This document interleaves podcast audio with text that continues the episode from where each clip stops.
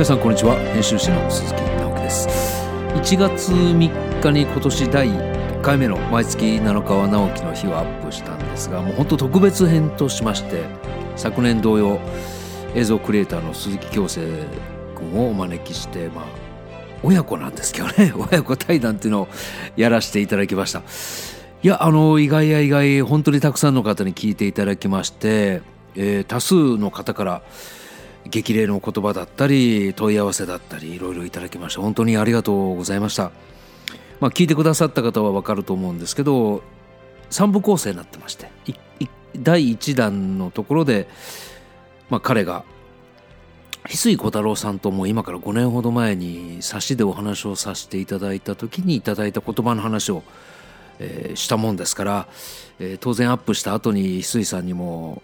まあ、新年のご挨拶とともに、まあ、こういう対談をアップしましたっていうのをお知らせしましたところちゃんとあの3話まで聞いてくださったそうでまたこれは激励のメッセージをいただきました。本当にありがとうございました。そういう意味では1月3日が今年第1回目なんですけど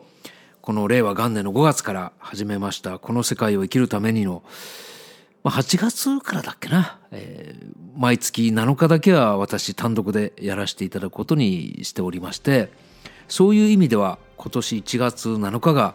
年始めということになりますので改めて今年もどうぞよろしくお願いいたします。この世界はまだまだ続きますけどこの毎月7日が直樹の日も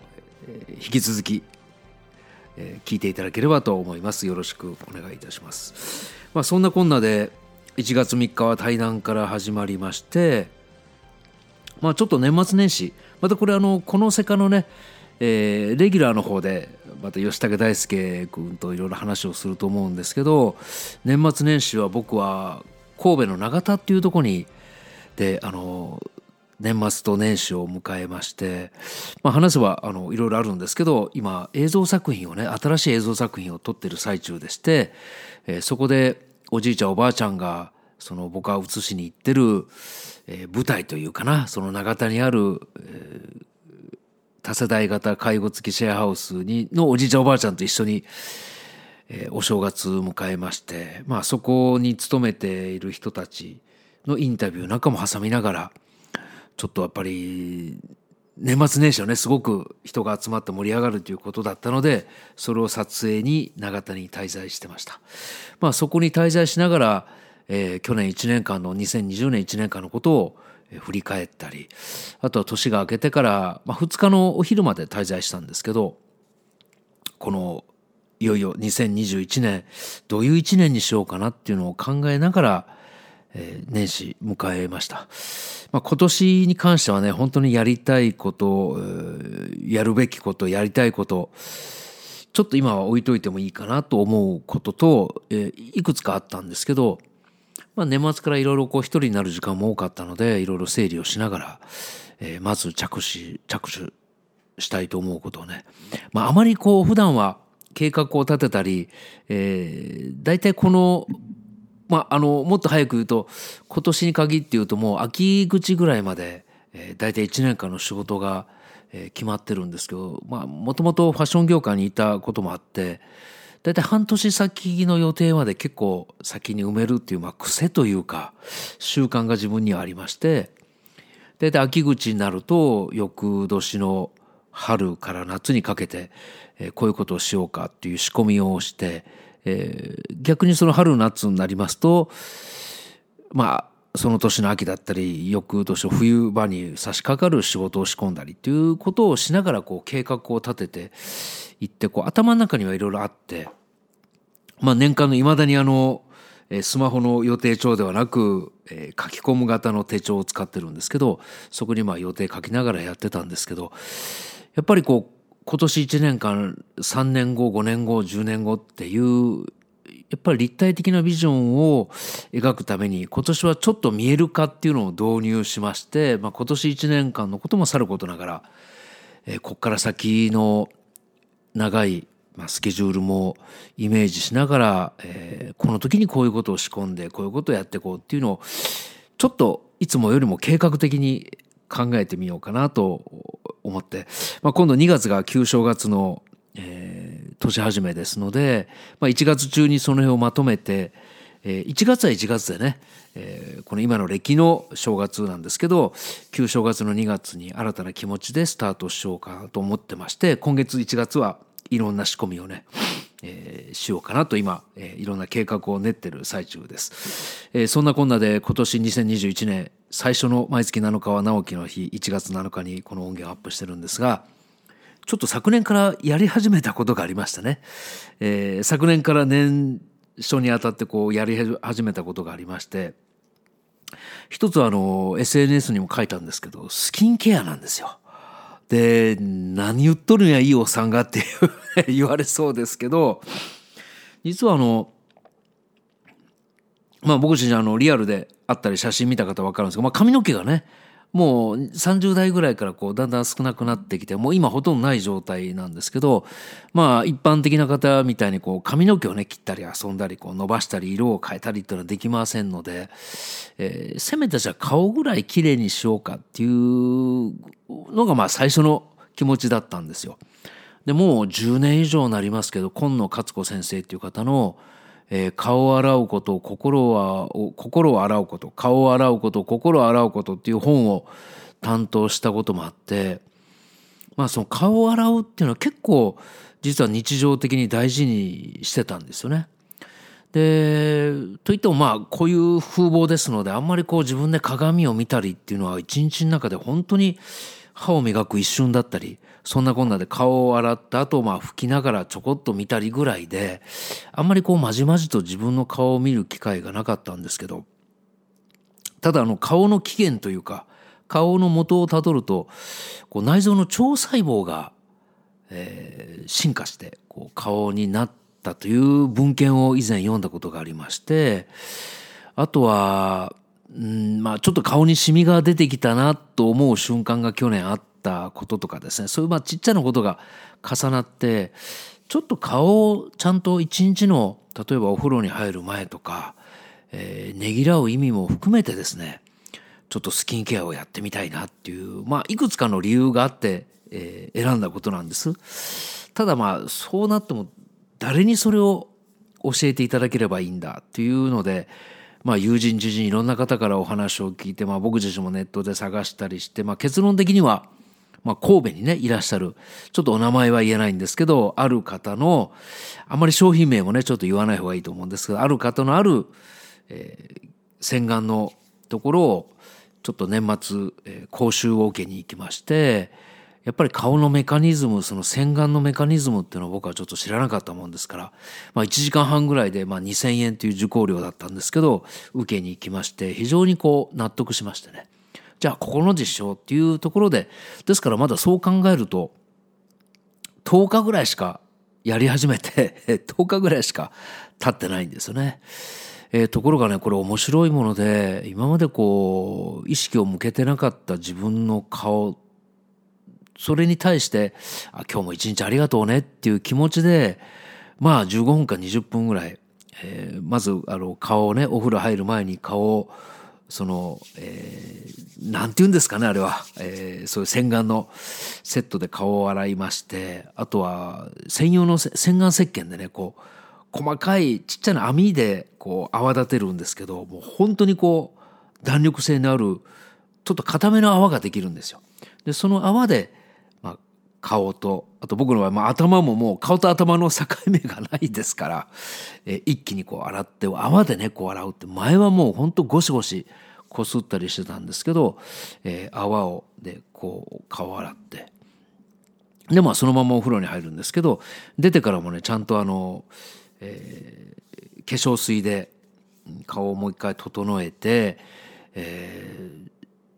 まあ最後こう乳液でね、えー、整えていくっていう。本当にあの今までゴシゴシゴシって洗ってた場合によっちゃそのちっちゃな毛がねいっぱいついたこうよく床屋さんでね男性のひげ剃る時にこう泡立てるあれでこうぐわーっと顔と頭をこすって真っ赤かになったりね、えー、そんな体験もあったんですけど、えー、年末に出会ったそのやり方でまあ10日間やってねこう何か大きい変化っていうことはその顔に対して毎日感謝を言うっていうこともそうなんですけどなんかすごくねあのそれまであんまりこう触ってはいなかったんですけどちょっとこうカサカサ気味だったのがなんかしっとり肌にこうなってきたような そんなあの気持ちが今してます、えー、あとやっぱりお顔に意識向けてその一日の感謝の気持ちだったり、えー、自分なりのこうねぎらいというか自分を本当にありがとうねって一緒に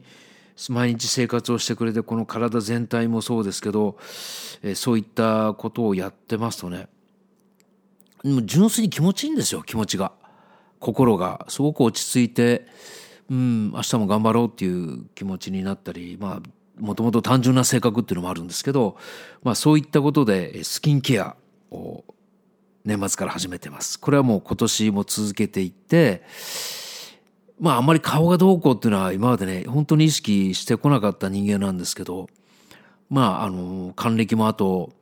えー、4年近くなりましたんでね、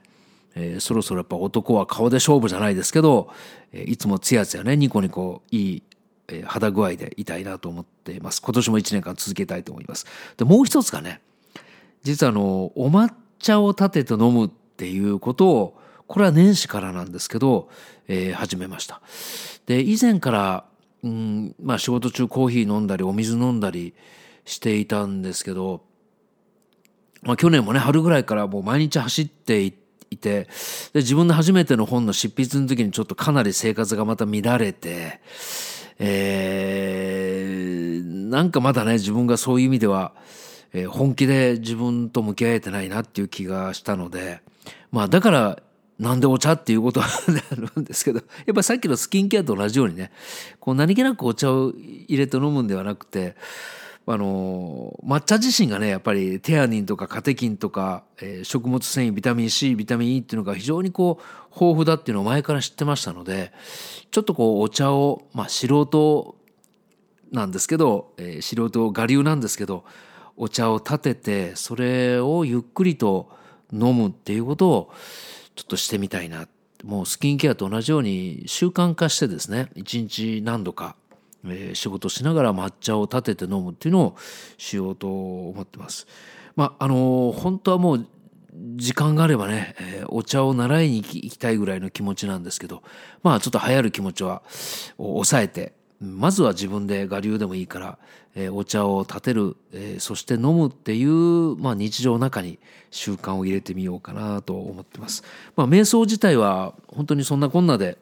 朝起きてから少しの時間を使ってやり続けてきたんですけど今年はもう少し、えー、まあもう少しっていうかもっとかな生活をこう丁寧に、まあ、生活と向き合ってみるっていうのをやってみたいなと思ってこのまずはスキンケアとお抹茶っていうのを取り入れてみることにしました本当にねまだあのスキンケアなんか10日ぐらいですしお抹茶に至っては本当この数日間ぐらいなんですけどまあでもやっぱ気持ちいいいいだろうなと思ってやることもあってやっぱりすごく気持ちいいんですよね両方とも。まあ、これにあの1月中にもう一回えー、毎日走ることを取り入れて、まあ、体を整えながらこの2021年間を、楽しく乗り切ってみようかなと今思っております。そして今年はまああの本作り、えー、いろんな、えー、イベント等ももちろんやっていくんですけど去年の11月1日から「えー、風の街」っていうコミュニティサロンをまあオンラインの中で作りましてまあこれは街づくりと僕なりに称してるんですけど、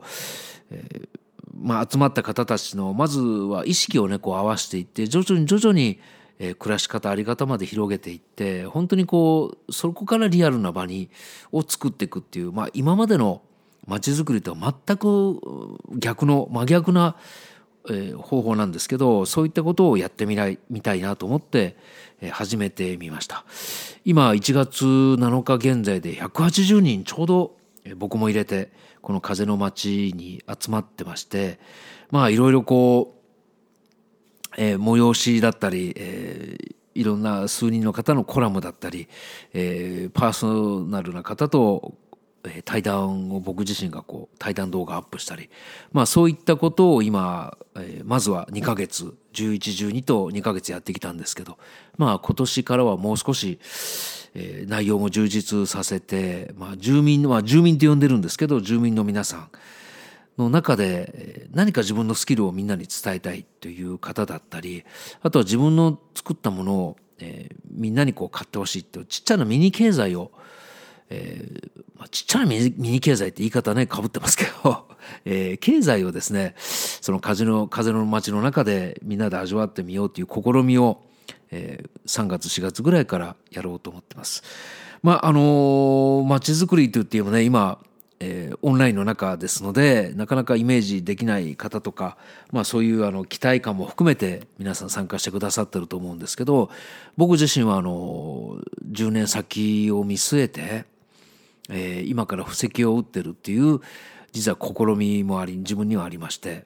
えー、こういったあの街づくりがゆくゆくは本当にリアルな街とつながりとネットワークを作っていくなっていうふうに感じておりまして満を持して自分では